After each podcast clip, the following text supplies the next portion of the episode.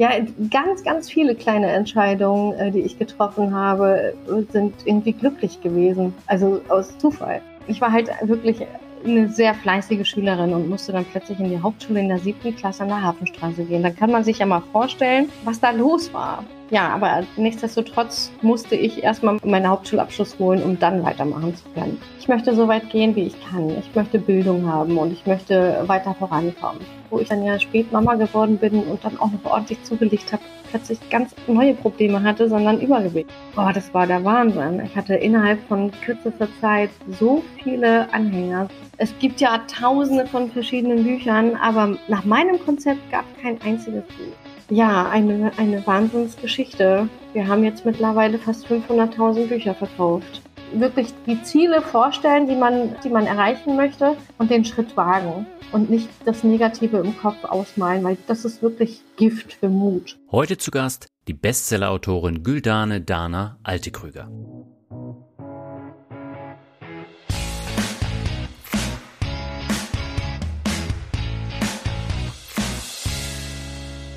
Mit der heutigen Folge wird mehr Mut zum Glück schon zwei Jahre alt. Was als Idee im Corona-Lockdown entstand, hat sich mittlerweile als Podcast mit interessanten Geschichten etabliert. Zur Geburtstagsfeier gibt es in Folge 28 auch wieder eine ganz tolle Geschichte. Und damit heiße ich dich herzlich willkommen zu einer neuen Folge von Mehr Mut zum Glück. Mein Name ist Daniel Kort und ich habe heute Güldane Dana Alte Krüger zu Gast. Sie ist aus Versehen zur Bestsellerautorin geworden, die mittlerweile einen eigenen Verlag managt. Ihre Geschichte vom Kiezkind aus St. Pauli, das hart für Abitur und Studium kämpfen musste, bis hin zur Gründung der Wölkchenbäckerei erzählt Dana heute im Podcast. Im Gespräch erzählt sie, warum sie mit dem Backen anfing, welche Hürden sie im Leben überwinden musste und welche Learnings sie mitgenommen hat. Und wir gehen jetzt ab zum Interview mit Dana. Auf geht's. Meine Leitung geht heute ins benachbarte Hamburg zu Güldane Dana Altekrüger.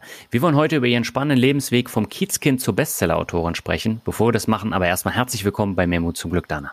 Ja, hallo. Ja, gerne, gerne. Hallo, hallo. Danke für die Einladung. Ja, mich freut es sehr, dass du auch gleich äh, zugesagt hast, denn äh, du hast ja sehr, sehr viel um die Ohren. Ende letzten Jahres kam deine Biografie auf den Markt. Du bist mehrfach Bestsellerautorin und du warst auch in vielen Medien zu Gast. Musst du dich eigentlich immer noch kneifen, um zu realisieren, was seitdem alles passiert ist seit 2018? Ja, auf jeden Fall. Also Hätte man mir das 2018 noch im September gesagt, Anna, das und das steht dir bevor, hätte ich äh, herzlich gelacht und gedacht, ja, ja, spinnt's ja wohl. Also, nee, ich kann das immer noch nicht realisieren. Wenn ich auch nochmal auf die ganzen Fotos äh, und, und Beiträge, die ich ja dann äh, in den sozialen Medien mache, mit, wenn ich im Fernsehen war, mit irgendwelchen Persönlichkeiten und so weiter, dann denke ich so, das, das passt doch, da passt doch irgendwas nicht. Ja, dann äh, bevor wir jetzt über deinen Lebensweg konkret äh, sprechen, lass uns mal zu der Standardfrage im Podcast kommen. Was bedeutet dir denn persönlich Glück? Ach, Glück ist eigentlich, ja, eigentlich, also für mich ist glücklich sein oder Glück haben. Ja, gesund sein, liebe Menschen um mich herum haben, hört sich total kitschig an, aber es ist wirklich so. Also Glück ist für mich absolut nicht finanziell, sondern sehr viel Liebe und Harmonie. Okay, ja, das vertiefen wir gleich nochmal. Mhm. Du bist äh, Ende der 70er, Anfang der 80er Jahre ja in St. Pauli aufgewachsen. Das war ja auch eine ganz heiße Zeit da mit der Reeperbahn und äh, da ist unheimlich viel in Bewegung gewesen. Was hast du denn für Erinnerungen an diese Zeit? Ach, schöne, sehr bewegte Zeit auf jeden Fall. Also ich bin mitten auf dem Kiez groß geworden. In den 80ern war es ja auch wirklich unheimlich heikel, heikel da, also an der mhm. Talstraße. Das ist die Querstraße zur Reeperbahn ähm, als Gastarbeiterkind und wir haben da wirklich Buntes erlebt. Ob das jetzt bunte Persönlichkeiten waren, die wir im Alltag hatten, oder mhm. halt auch diese, diese Zwiespalt, äh, türkisches äh, Gastarbeiterkind sein und dann äh, die ganzen Prostituierten sehen und so weiter. Das ist so kontrastreich gewesen, mhm. aber sehr, sehr lebendig und sehr schön. Ja, deine Eltern sind ja Ende der 60er Jahre aus der Türkei nach Deutschland gekommen. Wie war das für die, jetzt gleich vor der Reeperbahn praktisch zu leben? Ja, Wahnsinn. Also mein Vater hat äh, einen Schock bekommen und hat gedacht, überall in Deutschland ist es so. Die sind aus einem kleinen Dorf aus der Türkei hierher gekommen, haben dann eine kleine Souterrain-Wohnung gefunden und waren dann mitten im Milieu.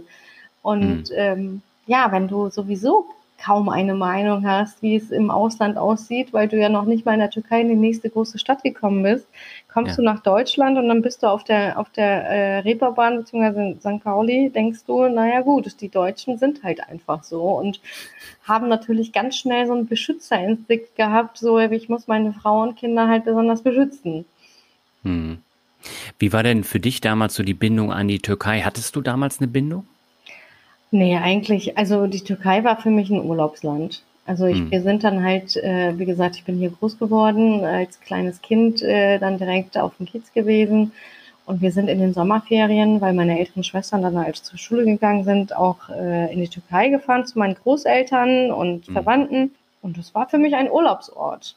Natürlich haben wir auch Türkisch gesprochen. Zu Hause war Türkisch die Hauptsprache. Bis hm. ich zur Grundschule gekommen bin, in die erste Klasse, konnte ich auch kaum Deutsch. Ich habe okay. halt nur deutsches Fernsehen gehabt und kannte natürlich alle Sendungen. Aber hören ist was anderes als sprechen. Hm. Und dann äh, kam es ja zu einer Wende in deinem Leben. Du bist zwischen dem neunten und zwölften Lebensjahr in die Türkei zu deinen Großeltern gekommen. Wie groß war denn die Umstellung für dich? Das war wahnsinnig. Ich bin, ich habe die erste, zweite Klasse hier besucht und Mitte 80er hm. gab es dann ähm, ein Angebot von der deutschen Regierung, wenn Gastarbeiter für immer Deutschland verlassen, dann bekommen sie eine finanzielle Spritze, wenn sie die mhm. Familie mitnehmen und ihr Aufenthalt dann halt quasi erlöschen lassen. Okay. Das war so, ein, so eine Möglichkeit, dann Gastarbeiter wieder zurück nach Hause zu schicken. Mhm. Und meine Eltern wollten das gerne annehmen und haben dann gedacht, okay, bevor wir das ganz entscheiden, schicken wir vorerst die Kinder ähm, und schicken sie zur Schule und mal gucken, ob sie damit klarkommen. Meine lieb, äh, liebevollen Großeltern haben uns dann aufgenommen. Ich war acht Jahre alt hm. und bin dann quasi zu Beginn der dritten Klasse dann dahin. Und das war eine wahnsinnige Einstellung. Also es war erstens mal unheimlich schwierig, von meinen Eltern getrennt zu sein. Hm. Und äh, dann von der spielerischen Grundschule in eine sehr strenge türkische Schule zu kommen, das hat im wahrsten Sinne des Wortes mir Bauchschmerzen gemacht. Hm. Es hat lange gedauert, bis ich mich daran gewöhnt habe. Also ein Auslöser war zum Beispiel, dass ich meiner Oma immer wieder gesagt habe, oh, ich habe solche Bauchschmerzen. Hm. Die dann sagte, okay, dann trink mal hier ein Glas Olivenöl, das ist gut gegen Bauchschmerzen. Und ich fand das dann so grässlich, dass ich dann fortan keine Bauchschmerzen mehr hatte und bin dann doch gerne wieder zur Schule gegangen.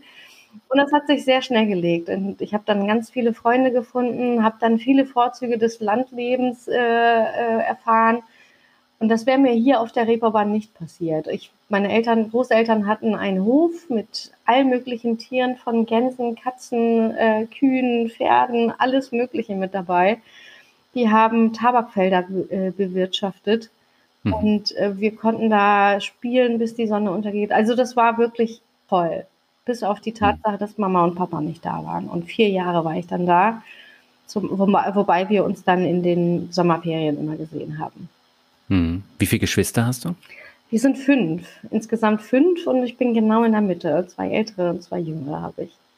Hm. Und waren alle Kinder dann in der Türkei oder nur ähm, du und noch äh, ein Bruder oder eine Schwester? Nee, meine beiden älteren Schwestern waren da und ich.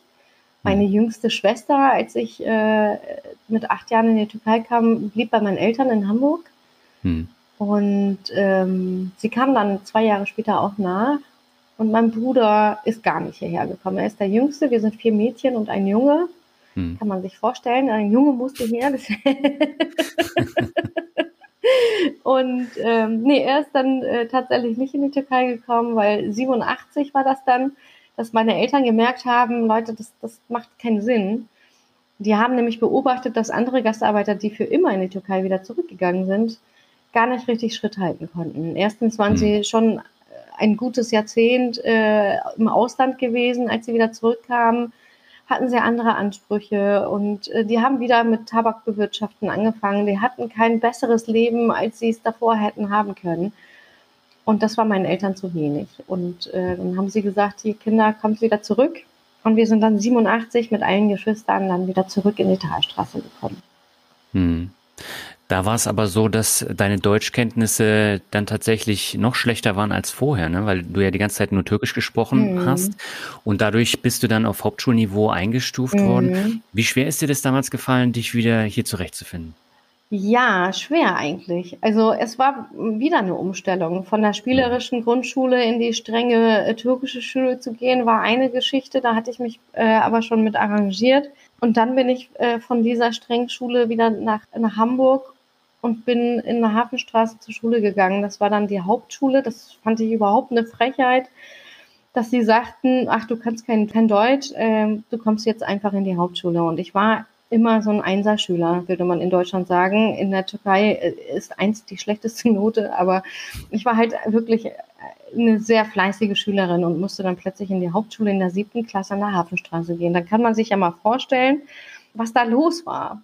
Hm. Da war überhaupt gar kein Respekt dem Lehrer gegenüber, so wie ich das kannte. Alle liefen natürlich zivil rum, das kannte ich auch nicht mitten im Unterricht wurde vom Fenster runtergesprungen, um beim Kiosk noch eine Cola kaufen zu gehen. Und das war schon, war schon heftig. Aber auch das mhm. habe ich dann nach einer Weile hingekriegt und äh, habe dann natürlich auch mich über die, äh, die, die Vorzüge gefreut, dass man gar nicht so streng sein muss und äh, dass man auch Spaß haben kann. Und ähm, ja, aber nichtsdestotrotz musste ich erstmal meinen Hauptschulabschluss holen, um dann weitermachen zu können. Mhm. Und äh, du hast ja danach dann die mittlere Reife nachgeholt und das Abitur. Mhm. Wie schwer ist dir das gefallen?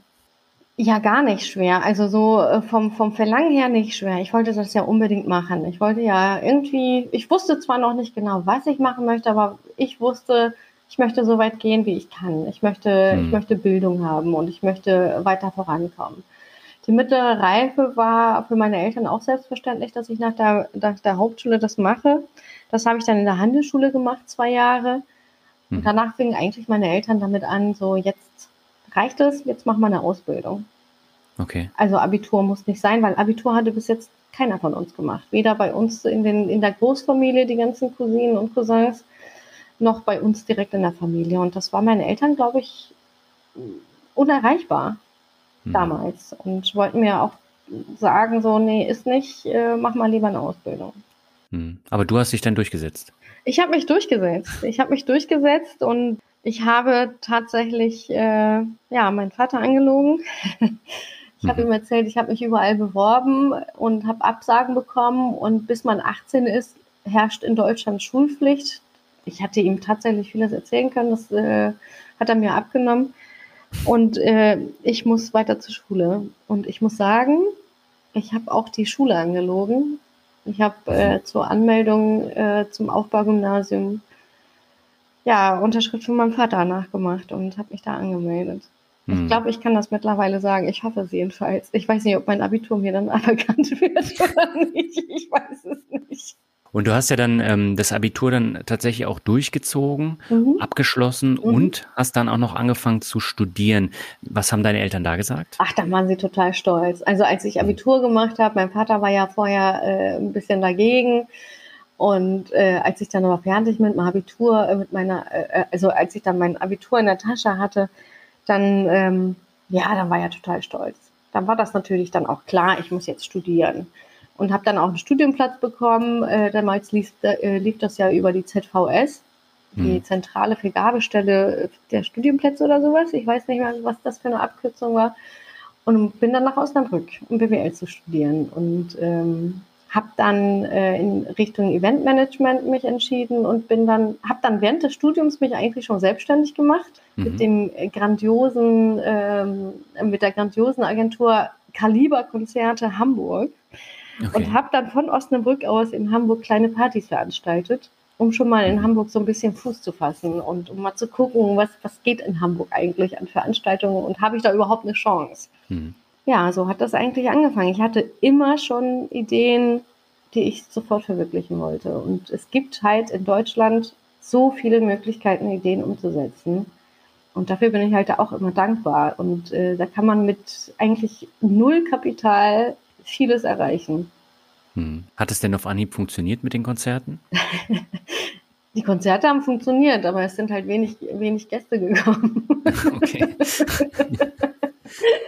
Das heißt, dann bist du tatsächlich dann auch in eine Festanstellung gegangen? Ja, genau. Also ich habe äh, damals die Ich AG gegründet, gab es ja, und habe dann mhm. versucht, äh, wirklich nicht so bekannte Künstler äh, unterzubringen und mit Eintrittsgeldern irgendwie mich über Wasser zu halten, aber das war total schwierig. Das war richtig, hm. richtig schwer. Dann habe ich dann ähm, hier im Theater, im Taliertheater angefangen und bin dann in die Staatsoper gekommen und habe dann im Vertrieb gearbeitet. Das war so ein bisschen meine soziale Versicherung. Hm. Ich habe da in Teilzeit gearbeitet und hatte vorerst äh, die Konzertagentur äh, nebenbei noch gemacht und bin dann aber noch auf die Idee gekommen, Hamburg braucht einen vernünftigen, also Hamburg braucht einen Secondhand-Laden. Secondhand-Laden mhm. mit Kaffee, das, das muss noch unbedingt sein. Und dann habe ich einen ganz äh, schönen Laden gefunden in Altona in Ortensen und ähm, habe dann einen Secondhand-Laden mit Kaffee eröffnet mit dem Namen Klamottensen. Und wie lief der? Der lief super, der lief richtig okay. gut. Der lief gut. Ich habe nebenbei in der Oper gearbeitet. Ich hatte dann so zwei, zweieinhalb feste Tage, wo ich dann tagsüber gearbeitet habe. Hm. Und die restlichen Tage äh, habe ich dann im Second-Hand-Laden gearbeitet und sonntags bin ich noch auf den Flohmarkt zum Einkaufen gegangen für den Laden. Also ich hatte, ich habe in meinem Leben gerne und viele Sieben-Tage-Wochen gehabt und das hat mir aber hm. unheimlich viel Spaß gemacht. Hm. Aber du hast ja dann natürlich auch sehr viel um die Ohren gehabt mhm. und konntest dich dann eigentlich neben dem Beruf um kaum was kümmern, oder? Ja, das stimmt allerdings. Also ich habe wirklich sehr viel, also Arbeiten war für mich Hobby und Freizeit gleich, zugleich. Hm. Und ähm, ja, da habe ich immer wieder verschiedene Ideen gehabt und äh, habe das immer versucht zu verwirklichen. Mit dem Laden hat es dann, äh, musste ich dann aufhören. Ich habe 2009 im Januar meine Schwester verloren, meine älteste. Mhm. Und das hat mich wahnsinnig umgehauen. Also das war das war, das war schon ein, ein, ein schwerer Schlag für mich. Hm. Und du bist aber aus dem Tief dann wieder rausgekommen? Ich bin aus dem Tief dann selber rausgekommen. Das war hm. schon eine schwere Depression im Grunde, dass ich dann aber mit Hilfe das äh, geschafft habe und ähm, dann gesagt habe, okay, jetzt, jetzt bin ich für mich zuständig und ich, ich, ich krempel die Ärmel hoch und mache das jetzt alles. Und ähm, ja, dann habe ich tatsächlich den Laden Klamottensen hatte ich vermietet. Den habe ich dann aber, ähm, der Vermieter ist dann rausgegangen zu der Zeit, wo es mir dann wieder gut ging. Und ich dachte, okay, mhm. ich mache das jetzt mal. Und habe dann versucht, den Laden wieder zu, zu öffnen und ja, habe das dann als Café gemacht und nochmal vermietet. Und ich habe dann irgendwie immer wieder versucht, die Probleme zu beheben. Das heißt, ich hatte ja noch die Miete und alles Mögliche zu machen, ähm, äh, zu bezahlen.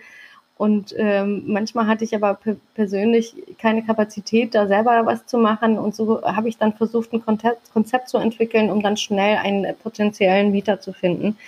Und ich wusste, in Ortensen läuft ein Frühstückscafé super und habe das dann in, in ein Frühstückscafé mit geringsten Mitteln äh, versucht umzubauen und prompt zwei Wochen später hatte ich wieder einen Pächter drin und hatte das Problem in Anführungsstrichen nicht mehr. Hm. Aber das heißt, du bist immer schon kreativ gewesen, was ähm, so Jobs anging. Genau, da bin ich schon immer kreativ gewesen, beziehungsweise ich habe immer ganz, ich habe viele Ideen und ich habe das Problem, wenn mich eine Idee dann ein, zwei Tage nicht loslässt, dann muss ich damit sofort anfangen. Und dann bin ich auch immer mit Leib und Seele dabei. Und das waren, ich war immer sehr, sehr geschäftstüchtig mit verschiedenen Sachen. Es hat zwar immer alles geklappt, aber mhm. alles jetzt nicht überragend und es hat sich alles so ein bisschen über Wasser gehalten und ich bin eine Person, ich habe eine Idee, die wandle ich um und sehe, wie das ist funktioniert und kaum funktioniert es und dann kommt das in den täglichen Gang, find, möchte ich das nicht mehr haben. Das ist wirklich mhm. ein großes Problem.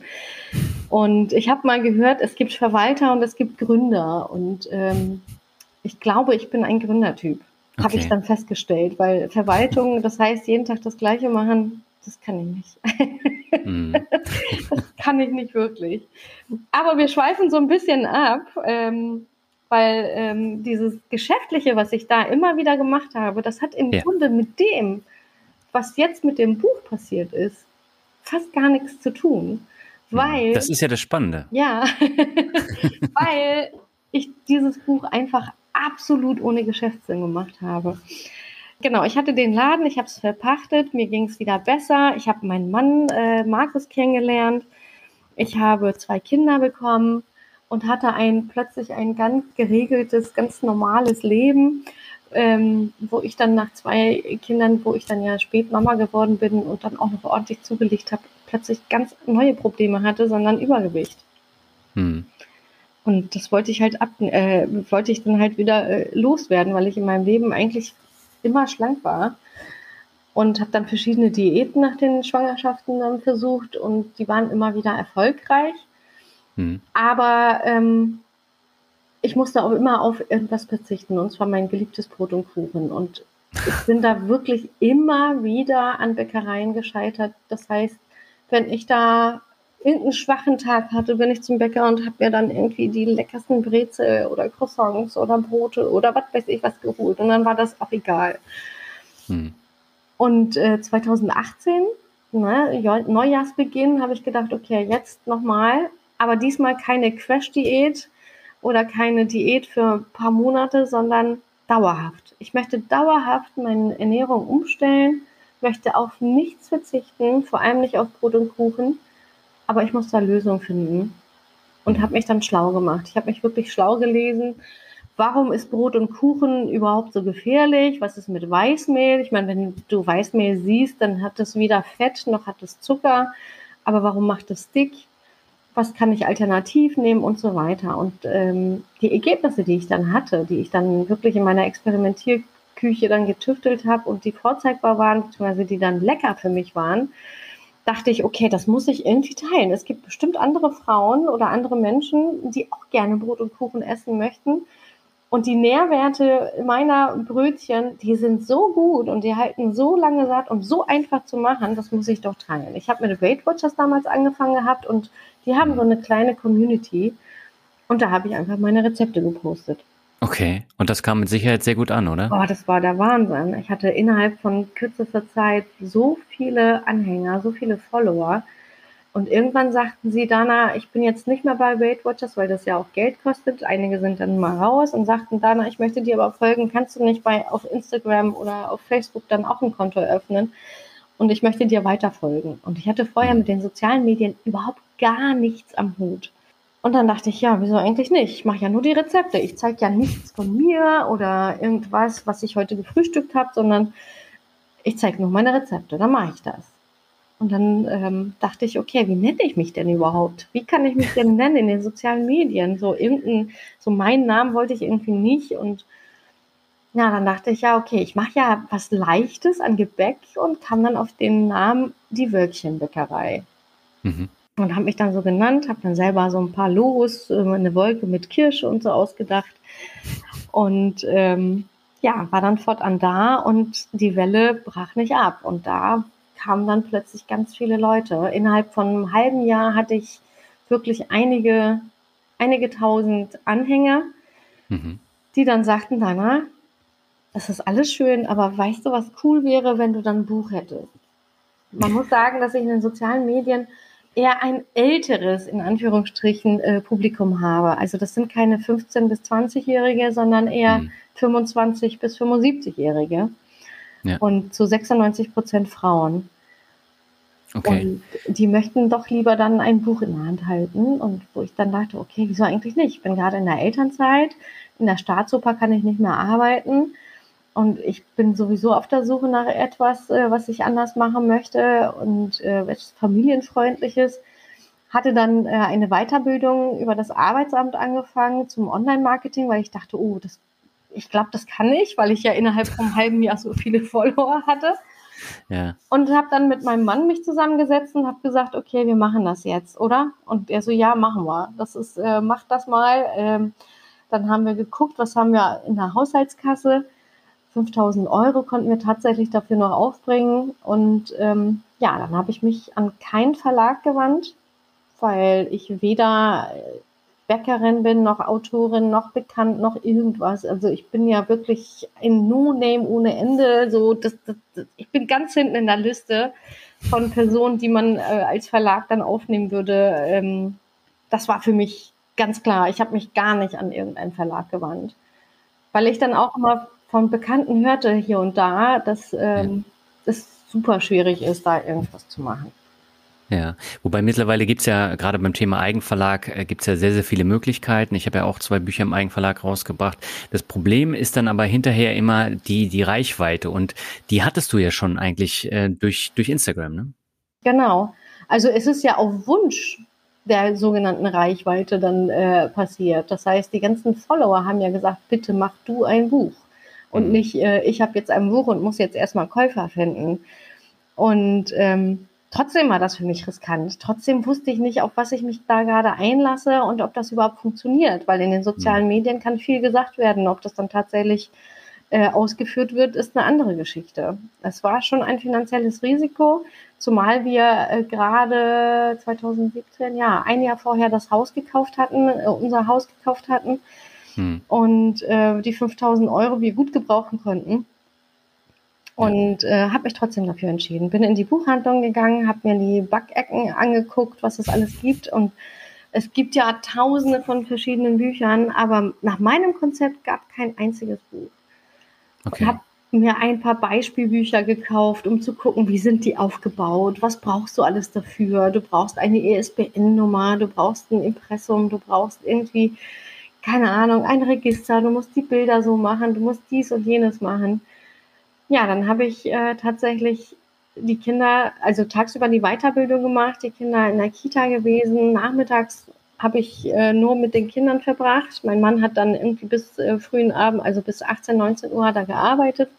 Hm.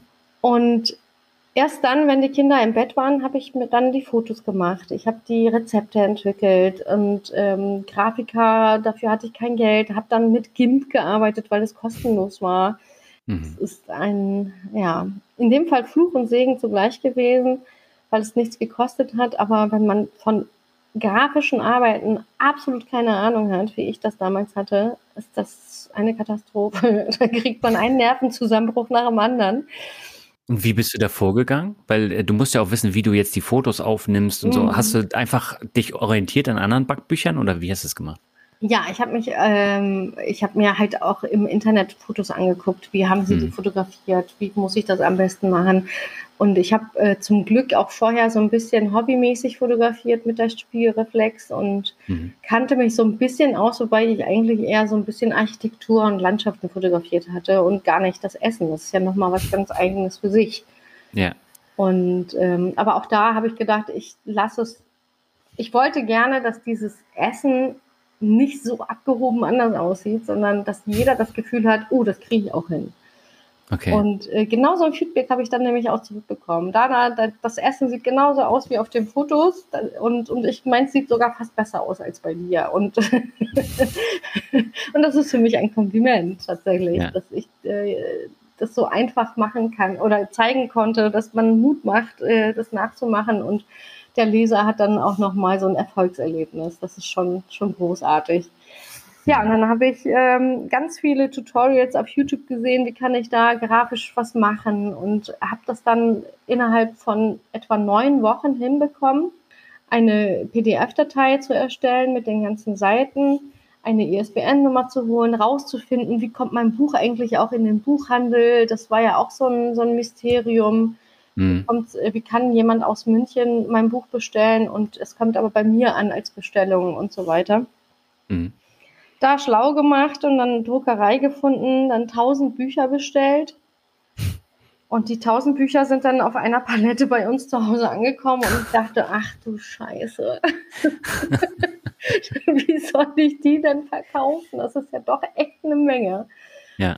Aber das Gute bei Büchern ist ja, dass die nicht schlecht werden. Und ähm, die standen in der, in der Garage oder wo habt ihr die gelagert? Im Keller. Wir haben so einen Keller, Keller okay. äh, so, also das Haus war komplett unterkellert und haben das dann unten, wir haben die Kartons nummeriert, warum auch immer, das weiß ich nicht, warum wir die nummeriert haben.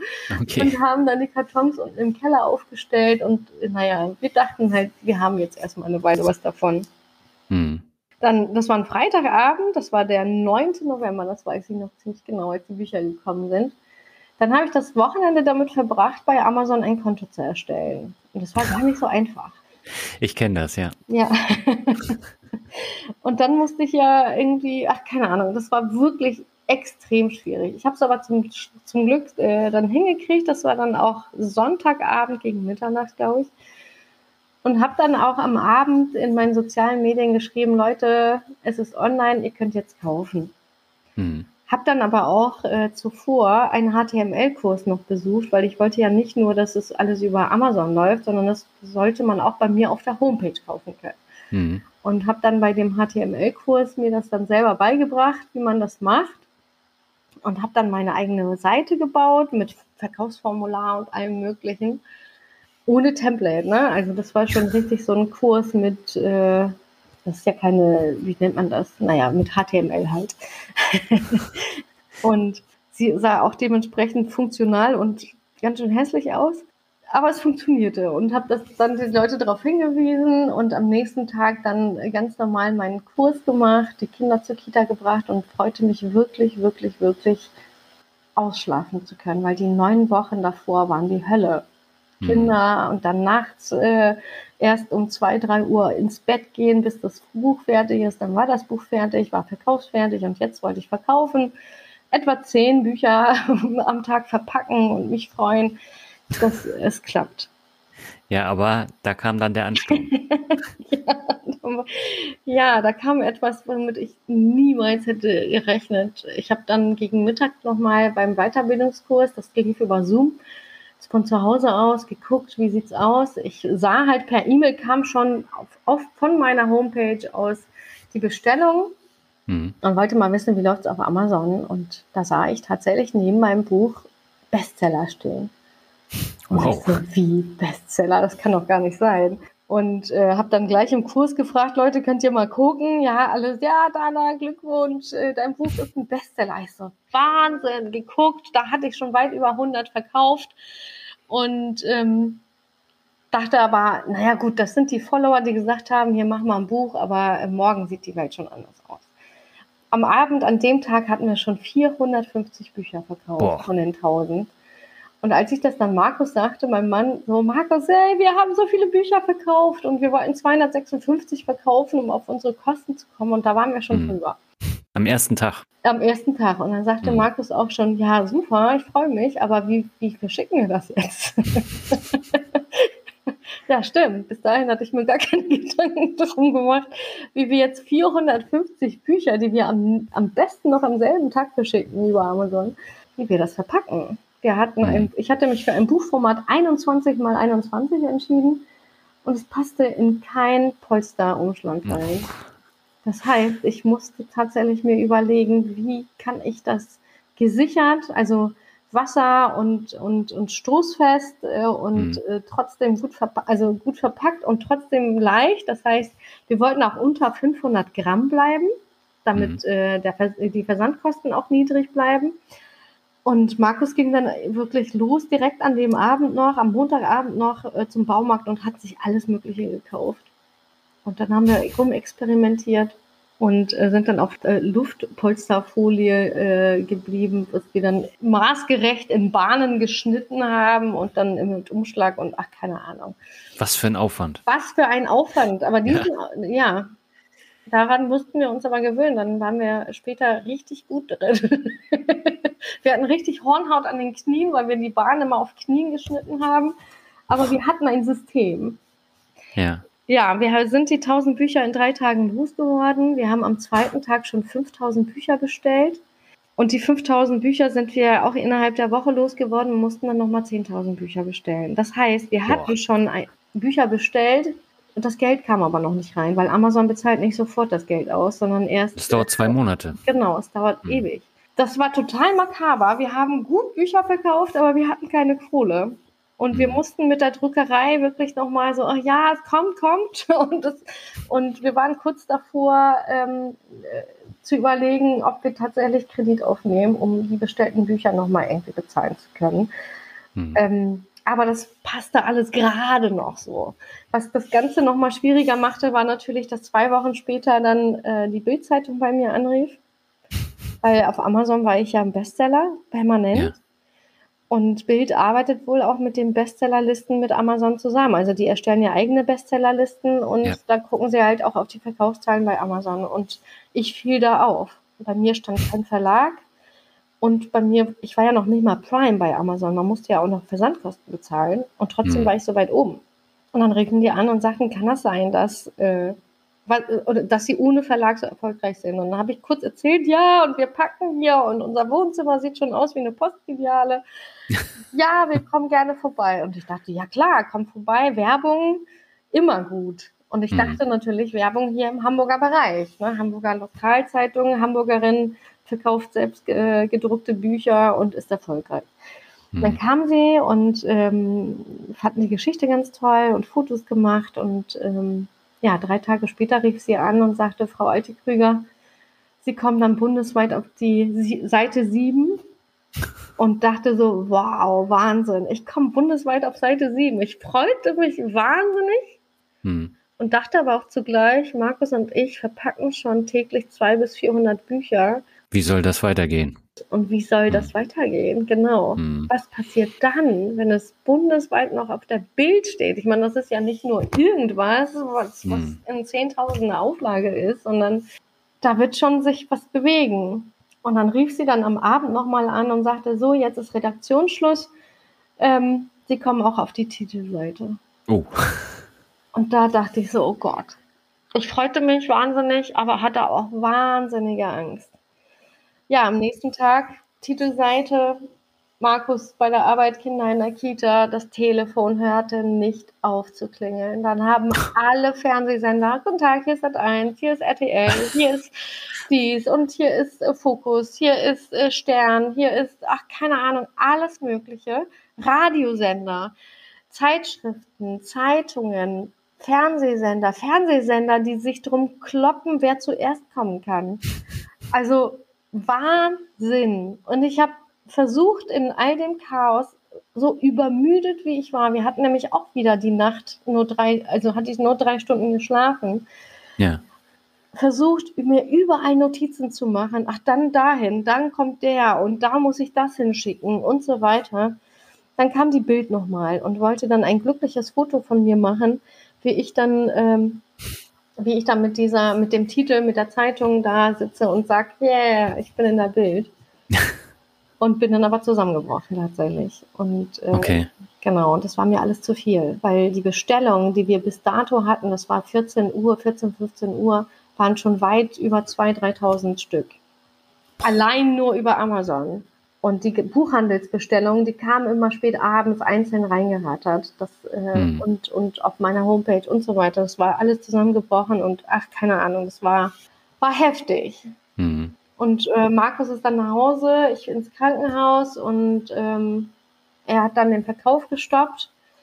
Und äh, zum Glück war das einfach nur ein bisschen Stress, sage ich mal. Der Arzt sagte im Krankenhaus, gehen Sie nach Hause, ruhen Sie sich aus, Sie müssen schlafen, schlafen, schlafen. Aber das Telefon hat ja trotzdem weiter geklingelt, das oder? Das Telefon hat weiter geklingelt. Diesmal waren auch Verlage dran, die sagten, oh, wir können Ihnen helfen. Vor allem ein großer Verlag war da. Ich helfe Ihnen sofort schickte mir auch gleich einen Autorenvertrag und sagte hier, wenn Sie mir bis morgen hier alles unterschreiben, dann ähm, haben Sie keine Sorgen mehr. Weil am nächsten Tag stand das nämlich auch in der Bildzeitung, Bestseller-Autorin mit Kollaps im Krankenhaus. Oh nein, das auch noch. das auch noch. Aber du hast dich dagegen entschieden, ne? Ich habe mich dann dagegen, beziehungsweise ich hätte mich dafür entschieden, mhm. weil ich dachte, wir haben jetzt Tausende von Bestellungen. Wir haben noch nicht mal so viele gedrückte Bücher, geschweige denn das Geld, das jetzt in Auftrag zu geben. Wie machen wir das? Ich hatte ein Riesenproblem. Ich hatte äh, das Gefühl, den Bestellern nicht gerecht zu werden. Und äh, das war ein Riesenberg vor mir. Und ich hatte ja sowieso schon mehr verkauft, als ich, als ich das wollte. Ich wollte ja, das war ja quasi fast wie so ein Hobby, was ich dann auf Wunsch vieler gemacht habe. Und das wurde plötzlich so groß. Und ähm, ich wollte sofort diesen Verlag, äh, den, den Vertrag unterschreiben und abschicken. Hm. Und was, was kam dann? Ja, mein Mann, mit meinem Mann habe ich gesprochen und er war okay. nicht immer dagegen. Er sagte, nein, jemand, der in so einer Situation innerhalb von 24 Stunden was haben will, der hat nichts Gutes im Schilde, der führt nichts Gutes im Schilde. Das mache ich. Hm. Unter Druck macht man sowas nicht. Und sagte dann zu mir, Dana, da waren natürlich so eine Riesenreihe Kartons äh, an, an der Wand bei uns im, im Essraum. Und dann sagte, das alles gehört dir dann nicht mehr. Die können dann entscheiden, ob eingestammt wird, wann gedruckt wird und so weiter. Das ist alles nicht mehr deins. Hm. Und dann sage ich, ja, aber was sollen wir machen? Und dann sagt er, ja, wir machen es selber. Wir wissen ja, du hast es alleine an, an, ganz weit nach oben gebracht. Du weißt, wo du drucken kannst, du weißt, wie du das alles machen kannst. Warum machen wir es nicht selber? Hm. Und das hat bei mir wieder, dann hat das wieder dieses geschäftliche Ding, ja, stimmt warum mache ich das eigentlich nicht? Da war das das erste Mal, dass ich dachte, stimmt, das kann ja eigentlich jetzt auch zu meinem Beruf werden. da hat sich dann also der Kreis geschlossen. Da hat sich der Kreis geschlossen, genau. Und dann haben wir einen Verlag gegründet und haben dann mit der Druckerei gesprochen, die dann auch zu, also nicht nur eine Online-Druckerei war, auch eine Verlagsdruckerei.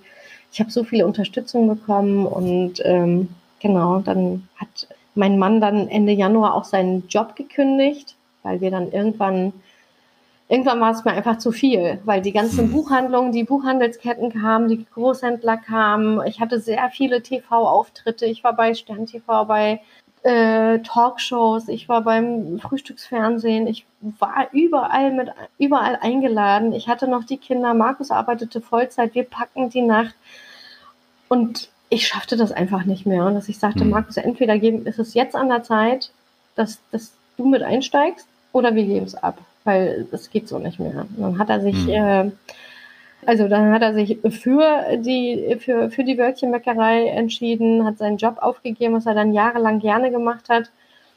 Und ähm, ja, dann haben wir das professionell gestartet tatsächlich, haben dann Mitarbeiter eingestellt und haben noch ein weiteres Buch rausgebracht was auch auf Anhieb ein Bestseller wurde. Wir haben Backmischungen auf Wunsch rausgebracht. Wir haben jetzt äh, mehrere Bio-Backmischungen, die wir auch bundesweit bei Supermarktketten auch verkaufen. Mhm. Ja, eine, eine Wahnsinnsgeschichte. Wir haben jetzt mittlerweile fast 500.000 Bücher verkauft. Verrückt, ne? Ja, das ist wirklich verrückt. Und ja. das ging ja dann noch weiter. Ne? Du hast ja dann jetzt auch deine Biografie rausgebracht, äh, mhm. äh, vergangenes Jahr. Und äh, die war auch ein Bestseller, oder? Ja, also ich habe ähm, letztes Jahr mit Katharina Wolf, äh, das ist übrigens die, die Redakteurin, die dann damals das erste Mal zu mir nach Hause kam und in der Bild berichtet hat. Mhm. Mit ihr hatte ich dann immer wieder Kontakt und äh, sind ähm, ist es auch sehr freundschaftlich und ich habe schon immer wieder Anfragen bekommen, ob ich denn nicht die Geschichte schreiben möchte von verschiedenen Personen. Ja. Und sogar auch eine äh, Anfrage für ein Drehbuch habe ich bekommen. Okay. Und für mich war das aber wichtig, ich möchte erstmal meine Geschichte schreiben. Ich möchte das irgendwie in meiner Sprache schreiben und ich möchte gerne, ähm, dass das erstmal äh, aus, aus meiner Hand ist und nicht in der Sprache von jemand anderem. Und da äh, war das mit Katharina am, am nah, nahegelegensten, sage ich mal. Also mit ihr, sie kannte mich, sie kannte meine Geschichte. Mhm. Und äh, als ich sie dann fragte, ob sie das dann auch nicht machen möchte, äh, war sie auch gleich Feuer und Flamme. Und es war wirklich ganz schön. Wir haben viele, viele intensive Gespräche geführt, die dann, sie dann sagte, Dana, weißt du was, wir sollten jetzt nicht nur deine Erfolgsgeschichte mit dem Buch schreiben, sondern wir sollten deine Lebensgeschichte aufschreiben. Hm. Weil es auch einerseits erklärt, warum äh, du eigentlich so viel Erfolg jetzt plötzlich hattest und das ist irgendwie so ein bisschen selbsterklärend. Und andererseits macht es Mut. Du hast äh, sehr viele Facetten im Leben, wo du dann mutige Entscheidungen getroffen hast und das kann auch sehr viel Mut machen. Ja, dann habe ich mich tatsächlich auch dafür entschieden, auch viele schmerzhafte Themen mit angegangen, die ich eigentlich gar nicht so besprechen wollte. Das war wie so eine halbe Therapie für mich. Okay. es war wirklich ganz schön, aber auch sehr viele lustige Geschichten. Und sie hat wirklich sehr viel gestaunt, wenn ich dann mal für mich selbstverständliche Sachen erzählt habe. Und äh, ja, ich, es ist ein sehr, sehr schönes Buch geworden, so wie ich mir das vorgestellt habe. Und es ist auch ein Bestseller geworden. Und ähm, ja, der Titel ist Bestseller aus Versehen. Und ähm, ja, Hauptthema ist tatsächlich der Erfolg jetzt mit dem, mit dem mit meinem ähm, Buch Abnehmen mit Brot und Kuchen, so heißt ja das äh, Bestsellerbuch, mhm. das erste. Und ja, verrückte Zeit, auf jeden Fall. Mhm. Und hat sich das denn mittlerweile wieder beruhigt, auch mit den Fernsehanfragen und so, oder ist es immer noch so wie am Anfang? Es ist nicht mehr so wie am Anfang. Also 2019 war ich äh, wahnsinnig viel unterwegs. Ich glaube, in den 52 Wochen war ich auch über 60 Mal unterwegs. Mhm. Ob es jetzt Fernsehen war oder Workshops. Ich habe ja auch für große Buchhandlungen auch äh, verschiedene Veranstaltungen gemacht und so weiter. Das war schon diese Geschichte, die war halt so neu und aber es hat im Grunde ist es nachhaltig geblieben. Ich bin immer noch eingeladen zu verschiedenen Fernsehsendungen. Ähm, es kommt immer wieder was. Ich bin als Expertin für Ernährung angesehen. Das finde ich großartig. Da gehe ich das hm. jetzt auch professionell nochmal an. Das heißt, ich mache da jetzt auch einen Lehrgang zu, weil mich das auch wahnsinnig interessiert, was Ernährung mit dem Körper macht und wie wichtig das tatsächlich ist. Und ähm, nee, das, ähm, ich habe da viele, viele Anfragen, viele Kontakte und ähm, bin immer noch, bin immer noch ähm, bei verschiedenen Fernsehsendungen eingeladen. Das, das freut mich, weil mir das unheimlich viel Spaß macht. ja, hast du eine neue Leidenschaft äh, entdeckt durch Zufall? Durch Zufall tatsächlich und auch durch Zufall gelernt, äh, irgendwie kann ich das ja. Irgendwie kann ich wohl vor der Kamera funktionieren. Das wusste ich ja vorher gar nicht. Ich wusste gar nicht, hm. dass ich so eine Rampensau bin. Aber irgendwie funktioniert das und macht auch wirklich Spaß. Ja. Und welchen Einfluss hatte jetzt Corona auf euer Geschäftsmodell? Ja, also erstens, dass die ganzen Veranstaltungen abgesagt wurden. Ähm, mhm. Ich hatte halt viele Lesungen und Workshops äh, bundesweit, die sind alle abgesagt worden. Ähm, Fernsehauftritte äh, sind abgesagt worden. Das macht natürlich auch nochmal was aus. Ein Fernsehauftritt ja. ist natürlich nochmal eine große Reichweite. Dadurch verkaufe ich dann äh, rein wirtschaftlich gesehen natürlich auch nochmal viel. Und ähm, das hat natürlich was ausgemacht. Andererseits haben natürlich eine Menge Leute zu Hause angefangen zu backen. Und mhm. äh, Backen war wieder ein großes Thema. Und unser Geschäft ist zwar ein bisschen eingebrochen, aber absolut kein Vergleich zu anderen Branchen. Also mhm. wir hatten da, wir hatten da Glück im Unglück so ein bisschen, aber ähm, äh, ja, also Gebacken wurde weiterhin, aber dadurch, dass die Fernsehsendungen dann abgesagt wurden, war schon ein leichter Einbruch auch zu sehen. Und dadurch, dass wir auch von zu Hause aus gearbeitet haben, war das nicht so ein riesen, Riesenthema oder eine Riesenumstellung. Hm. Nur, dass die Kinder noch zu Hause waren, das war eine Katastrophe. ja, das äh, führt ja dann auch dazu, dass man dann weniger Zeit hat und man muss mhm. fokussierter arbeiten. Das ist ja äh, für Eltern auch eine unheimliche Herausforderung. Ja, ab absolut absolut. Aber ähm, ja, man macht eben das Beste draus. Aber man hat natürlich kaum Wochenende oder abends äh, Zeit gehabt. Tagsüber waren die Kinder da, da haben wir uns abgewechselt und äh, vieles an Arbeit ist liegen geblieben, weil tagsüber nur eine, eine Person von uns arbeiten konnte. Mhm. Und ähm, die andere Person musste es dann am Abend oder am, am Wochenende nachholen. Mhm. Ich habe gesehen, du hast jetzt äh, auch einen YouTube-Kanal, wo du dann Videos äh, veröffentlichst und mhm. äh, der, der ist auch sehr ähm, volksnah, würde ich sagen, weil man hat das Gefühl, man steht tatsächlich mit dir in der Küche mhm. und das ist jetzt auch ein richtig professionelles Studio, oder? Das hat sich jetzt ja auch geändert. Ja, wie du halt merkst, äh, egal in welchem so, äh, sozialen Medium, wollte ich ja sagen, ja, im Kanal, habe ich einfach keine Struktur. Ich mache dann so, wie ich äh, gerade der Meinung bin, dass das passt. Ich habe mit ja. den YouTube-Videos erst in einer Mietküche angefangen. Das war quasi die erste Staffel. Mhm. Dann habe ich mir gedacht, ach nee, ich mache das doch von zu Hause aus, weil es viel bequemer, kostet mich wenig und dann stelle ich einfach meine Kamera auf und ähm, in meiner kleinen Küche im Durchgang, da, da mache ich das. Und die haben übrigens die meisten äh, Klicks Okay. Und äh, danach habe ich mir gedacht, nee, ist mir doch zu aufwendig, dann mache ich das mal im, im Studio. Das heißt, die letzten zwei Staffeln, die sind richtig professionell im Fernsehstudio entstanden. Mhm. Ähm, jetzt bin ich aber wieder zurück und denke, ja, ich mache das jetzt, ich habe ja einen Laden jetzt im Schanzenviertel Mhm. Ähm, da möchte ich Backkurse machen, da möchte ich für meine Bücher, Bücher experimentieren, da möchte ich auch mir ein kleines Studio einrichten und da sind wir gerade dabei und da möchte ich dann jederzeit, wenn ich Lust habe, einfach loslegen. Und ähm, anders als bei den meisten schneide ich ja auch meine Videos kaum, weil ich denke, naja gut, es ist halt einfach so, wie es ist. Fehler sind ja. drin und äh, dann bleibt das auch dabei. Aber das heißt, ähm, Ziele für die Zukunft brauchst du dir gar nicht groß machen, weil du hast immer neue Ideen. Jetzt mit dem Laden, da kommt dann ja auch wieder was Neues auf dich zu und ja. da machst du dir auch gar keine Sorgen, dass es äh, weiter erfolgreich bleibt. Ja, also ich habe irgendwie nicht so mein Ziel, dass es immer weiter und größer werden muss. Also ich habe mhm. mich ja vergrößert mit dem Laden. Ich hatte auch mit dem Laden Backwarenverkauf begonnen in, im Schanzenviertel. Mhm. Und da habe ich zum Beispiel festgestellt, nee, das ist mir zu viel. Das nimmt mir zu viel Kraft und Energie weg, um kreativ arbeiten zu können. Ja. Und ähm, deswegen habe ich mich jetzt dagegen entschieden. Ich habe mich dafür, dafür entschieden, mehr kleiner zu sein, mehr kreativer zu sein, mehr Zeit dafür zu haben. Mhm. Und ähm, ich werde sehen, mal sehen, was kommt. Also zurzeit macht es mir noch wahnsinnig großen Spaß, äh, mit äh, Rezepten zu experimentieren, mich mit Lebensmitteln auseinanderzusetzen, Bücher zu schreiben, Fotos zu machen, YouTube-Videos zu drehen. Das finde ich alles großartig und ähm, ich möchte halt irgendwie immer mit Leidenschaft dabei sein. Das ist mir total wichtig. Aber das kommt auch genauso rüber. Also ja. das muss ich tatsächlich sagen. Ich bin ja jetzt nicht deine Zielgruppe und äh, ich habe mich aber damit beschäftigt im Vorfeld des Interviews und da hat man auch deinen Weg nachvollziehen können. Und äh, du wirst ja immer professioneller, auch bei den Videos und mhm. bei den Fernsehauftritten wahrscheinlich auch. Die habe ich jetzt nicht gesehen, aber mhm. ähm, man entwickelt sich da ja dann auch immer weiter. Und mhm. äh, du hast dir tatsächlich was bewahrt, was unheimlich wichtig ist und das ist eben diese Bodenständigkeit. Und ich ja. finde, das kommt jetzt auch wieder genauso rüber. Ach schön, das freut mich.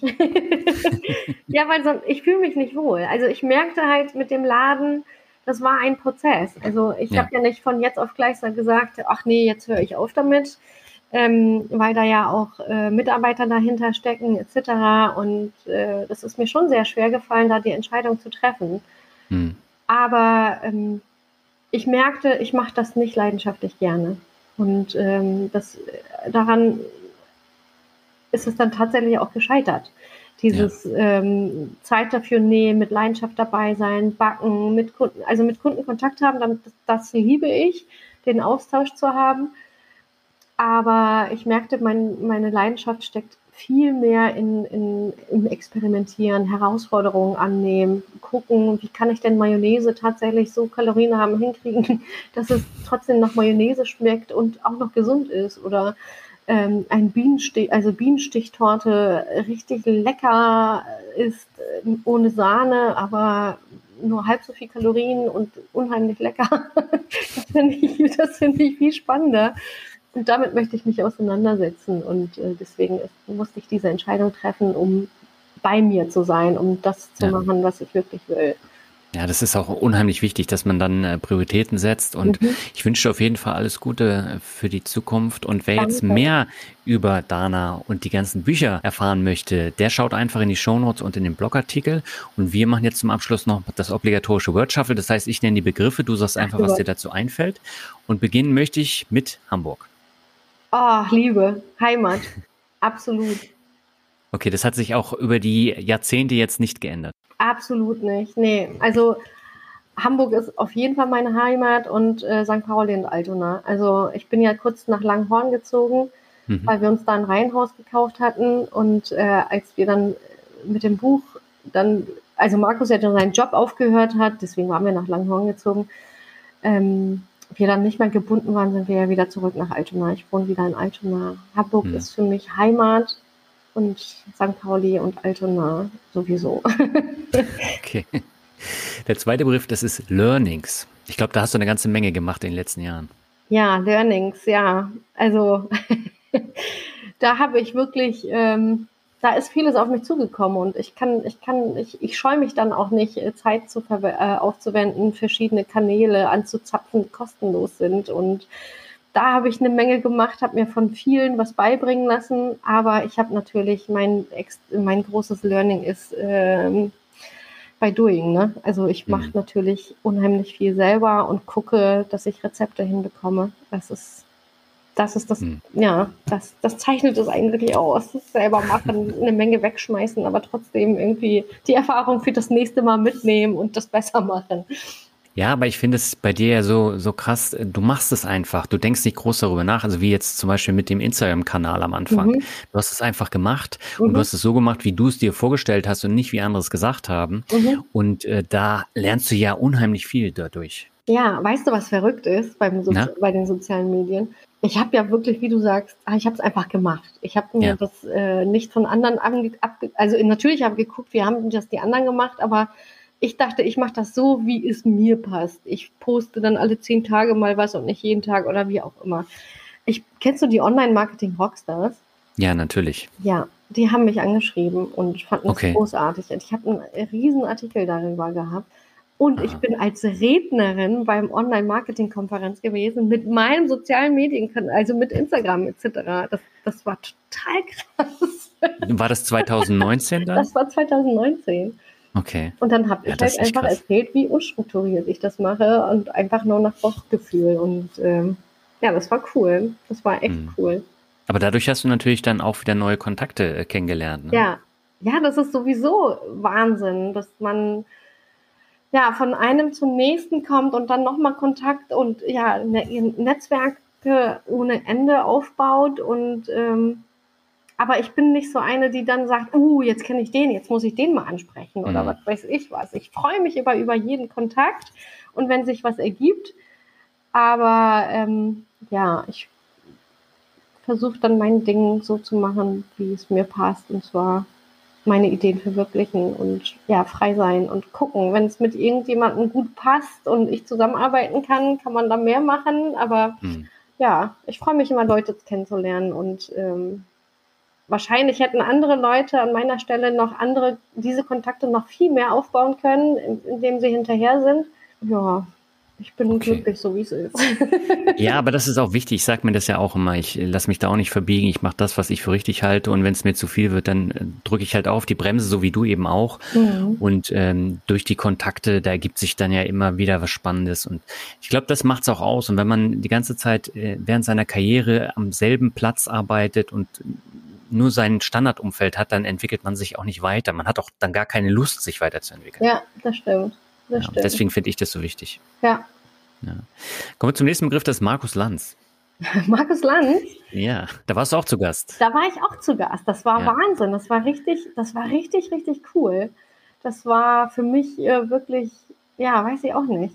Also ich muss vorab sagen, Markus Lanz dachte ich früher immer so, oh, weiß ich nicht der stellt ja immer so komische Fragen und möchte ja immer, oh, weiß, ich hatte, um ehrlich zu sein, keine so hohe Meinung von ihm. Mhm. Aber ich war wahnsinnig geehrt, in diese Sendung eingeladen zu werden, weil ich wusste, das ist auch nicht keine Selbstverständlichkeit. Ja. Und habe mich sehr gefreut und ich war unheimlich positiv überrascht. Also ich war sehr positiv überrascht über das Interesse an meiner Person, über die Geschichte, über die Vorrecherche, über die Freundlichkeit, über tatsächlich über die, über, na, wie soll ich sagen, über die Menschlichkeit von Herrn Lanz selber tatsächlich. Mhm. Also ich war sehr positiv überrascht. Die Sendung selber ähm, war eine sehr gute Erfahrung. Ich habe sehr viel Feedback danach auch vom Publikum bekommen, per Mail, per Telefon und so weiter. Und ja, daraus hat sich eigentlich auch ergeben, dass äh, ich die Anfrage bekommen habe, ob ich denn mir nicht vorstellen könnte, auch selber was zu machen. Die machen ja auch in Nahproduktion mhm. äh, verschiedene Kochsendungen. Und ähm, so habe ich die, die YouTube-Videos zum Beispiel bei denen im Studio gedreht. Ach so. Genau. Ja, das schließt sich das eine ans andere ja, an. Ja, genau. Ja, da habe ich einen Kontakt auch hergestellt und gehalten. Sehr gut, sehr gut. Aber du warst jetzt nicht mit dem äh, Dauergast von Markus Lanz in der Sendung, dem Herrn Lauterbach. Nein, nein, nein, das war äh, vor meiner Zeit. Ich war mit äh, Herrn Münterfiering ähm, in der okay. Sendung. Ja. Und äh, weiß jetzt nicht, wie die anderen beiden Herren hießen. Ist ja auch nicht schlimm. Dann gehen wir schnell zum nächsten Begriff. Ähm, das ist nämlich Türkei. Ja, auch Heimat, aber ja, Wurzel. Also ich würde sagen, also wirklich richtig Heimat ist Hamburg. Hm. Egal wo ich bin, würde ich immer wieder zurück nach Hamburg wollen. Und äh, die Türkei ist, ähm, sind meine Wurzeln. Und ähm, ja. ja, da, da kommen, kommen meine Eltern her, da habe ich selber gelebt und ähm, ein wunderschönes Land. Ein wunderschönes Land, in dem man hoffentlich bald wieder in Ruhe und mit freier Meinung leben kann. Hm. Okay, dann komme ich zum vorletzten Begriff. Da war ich mir jetzt unsicher, ob ich den tatsächlich nehme oder den anderen. Mhm. Äh, Diät ist der Begriff. Ich war mir überlegen, ob ich Sport nehme. Das wäre ja die Alternative gewesen. ich kann ja beides nehmen. ja, dann sag doch gern was dazu. Ja, also Diät äh, möchte ich komplett aus dem Leben verbannen, tatsächlich. Mhm. Ähm, Diät heißt ja eigentlich Ernährungsweise. Ne? Also Diät ist nur in Deutschland wirklich so negativ beziehungsweise so auf Abnehmen fokussiert. Und äh, das nehme ich jetzt mal auch als Begriff und ähm, das äh, möchte ich nie wieder machen. Ich möchte nie wieder eine, eine Diät machen, wo ich sage, ich mache das jetzt drei Monate oder zwei Wochen und dann ist nicht mehr. Hm. Ähm, es ist das Wohlbefinden, es ist das gute, gesunde äh, Essen, ähm, es ist einfach dauerhaft bewusst sich umstellen und sich immer wieder was gönnen. Hm. Und so gut ich mich ernähre, und das mache ich wirklich seit 2018 mit allem drum und dran und ich gönne mir immer wieder was, habe ich festgestellt, dass Ernährung nicht das Einzige ist, was ähm, zum, zum Abnehmen oder zum, zur Diät äh, äh, auswirkt. Es ist mhm. auch Zeit. Zeit, weil wenn ich Zeit für mich nehme und äh, wenig Stress habe, kann ich mich mit Essen auseinandersetzen, kann ich mich freuen und da kommen wir auch zum Sport und äh, kann äh, wirklich viel für meine Gesundheit tun.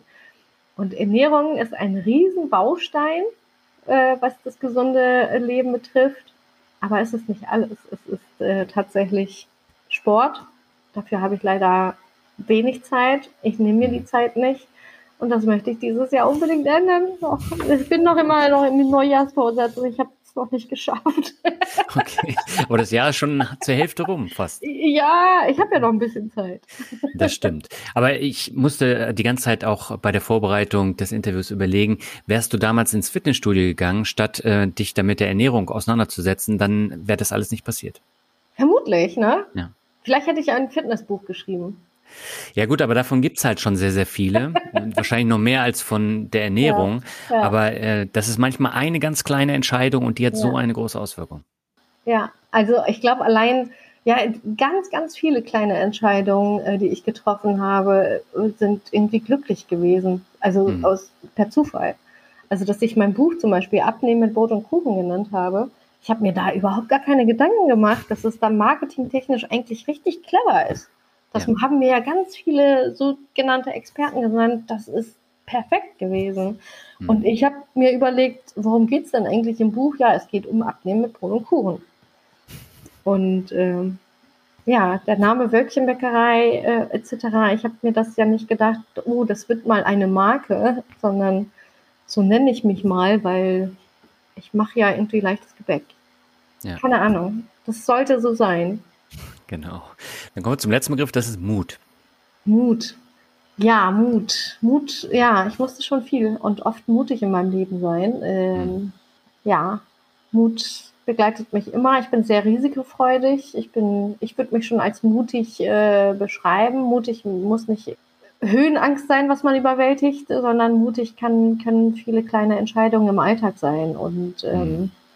ich finde, das gehört dazu. Ich finde, man muss mutig sein man muss positiv denken ganz oft. Man muss sich wirklich das, die Ziele vorstellen, die man äh, im Kopf hat, die man erreichen möchte und den Schritt wagen und nicht das Negative im Kopf ausmalen, weil das ist wirklich Gift für Mut. Mhm. Und ähm, einfach machen. Vor allem hier in Deutschland, ich kann das ja nochmal betonen, wir, kann, wir haben hier einen doppelten Netzboden. Hier kann mhm.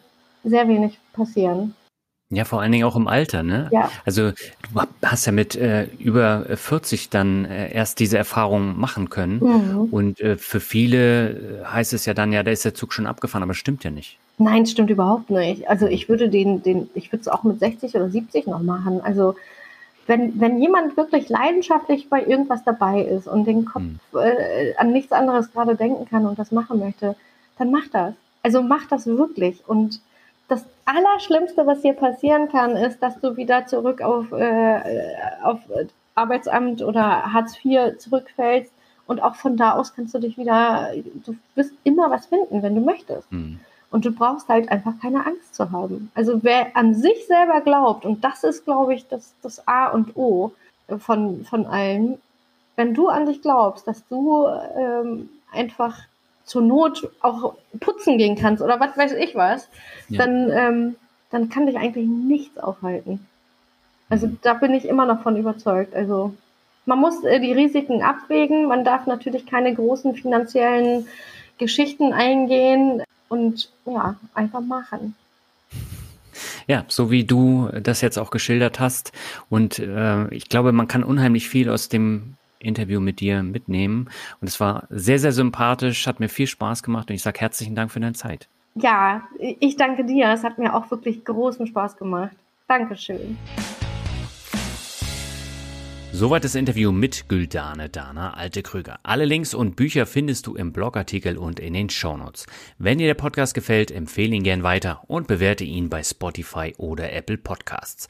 Nur so erreicht Memo zum Glück im undurchdringlichen Podcast-Dschungel eine deutlich höhere Sichtbarkeit. Ich danke dir herzlich im Voraus. Wir hören uns schon in zwei Wochen wieder. Anlässlich des zweiten Geburtstags wird es am 30.06. noch eine zweite Episode in diesem Monat geben. Bis dahin wünsche ich dir alles Gute und sag ciao.